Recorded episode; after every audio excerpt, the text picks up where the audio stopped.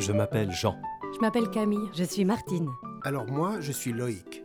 Et je suis ce qu'on appelle une expérienceuse. J'ai donc fait une expérience de mort imminente. Une E EMI. Ou bien NDI. Near Near Death Death Experience. Que se passe-t-il dans notre tête lorsqu'on est à la frontière de la mort? Mon corps est parfaitement endormi, mais moi, je suis là, debout, parmi les soignants. On pourrait croire que je fais partie du corps médical. Plongé dans une expérience sonore, en immersion dans cet instant particulier, quand le cœur est à l'arrêt et que la conscience s'offre son propre voyage. J'aperçois des formes géométriques qui se détachent en noir sur fond noir.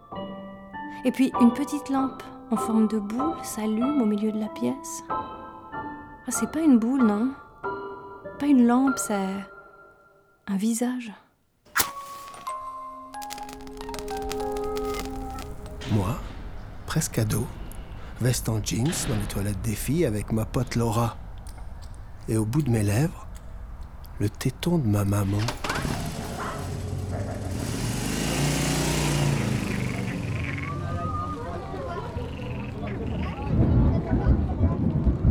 Faut que je bouge, faut que je sorte, faut que je respire. J'en peux plus de cette pièce toute noire.